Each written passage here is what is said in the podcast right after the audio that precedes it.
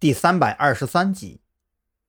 张扬求助的转头看向赵军，他希望能够从赵军这个队长身上得到一点人文关怀，可事实却让他再次失望了。看我干嘛？赶紧滚去洗澡换衣服！看看你现在的样子，警察队伍的脸都让你丢尽了。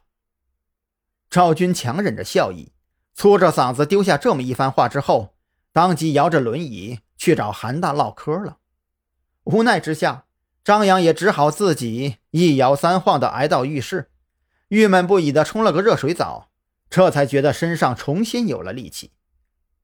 一夜无话，第二天清晨，赵军就召开了特侦局的全体会议。在会议上，赵军宣布了一个好消息和一个坏消息。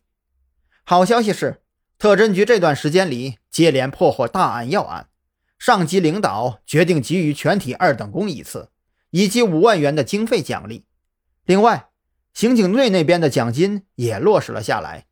经过一番分配额度计算之后，补贴特侦局这边两万元的经费额度。至于坏消息嘛，就让所有人都笑不出来了，因为本来说好的一周假期被取消掉了，理由是刑警队方面的分析结果中提到，昨天那辆跑车之所以出现故障。完全是人为破坏导致的，由此可以推断，彭璇正在被人报复，而这个报复彭璇的人，很有可能就是子午会的人。毕竟，安宁财团的覆灭，从某种意义上来讲，是从陆安配合警方调查拉开的帷幕。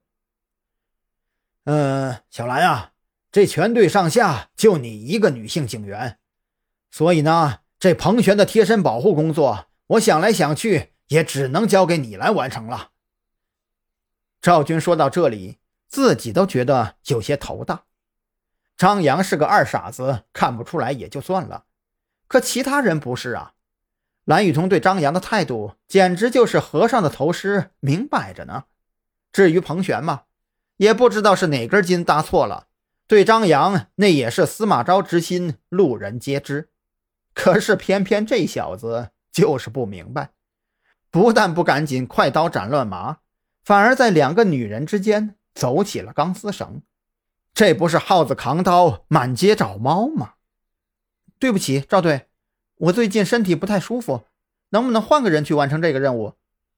蓝雨桐对这个任务那是相当的抗拒，他一想起来昨晚张扬身上的女人味道，心里恨不得掐死那个狐狸精。现在赵军倒好。还安排自己去保护他，凭什么呀？自己可没那么伟大。呃，小兰啊，你要记住，你首先是一名警察，在人民的生命受到威胁的时候，你难道因为屁大点私怨就置之不理？你这样对得起头顶上的警徽，对得起你手里的证件吗？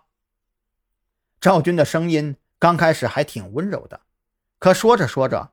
他心里也是火冒三丈，你张扬自己走钢丝惹出来的人情债，凭什么老子替你当说客？想到这里，他的语气自然也变得暴躁起来。被赵军的一番说辞压得哑口无言，蓝雨桐也只能被迫接受了这个任务。他临走之前，狠狠地剜了一眼张扬，那眼神分明就是在说：“你给我等着，以后。”看老娘我怎么收拾你！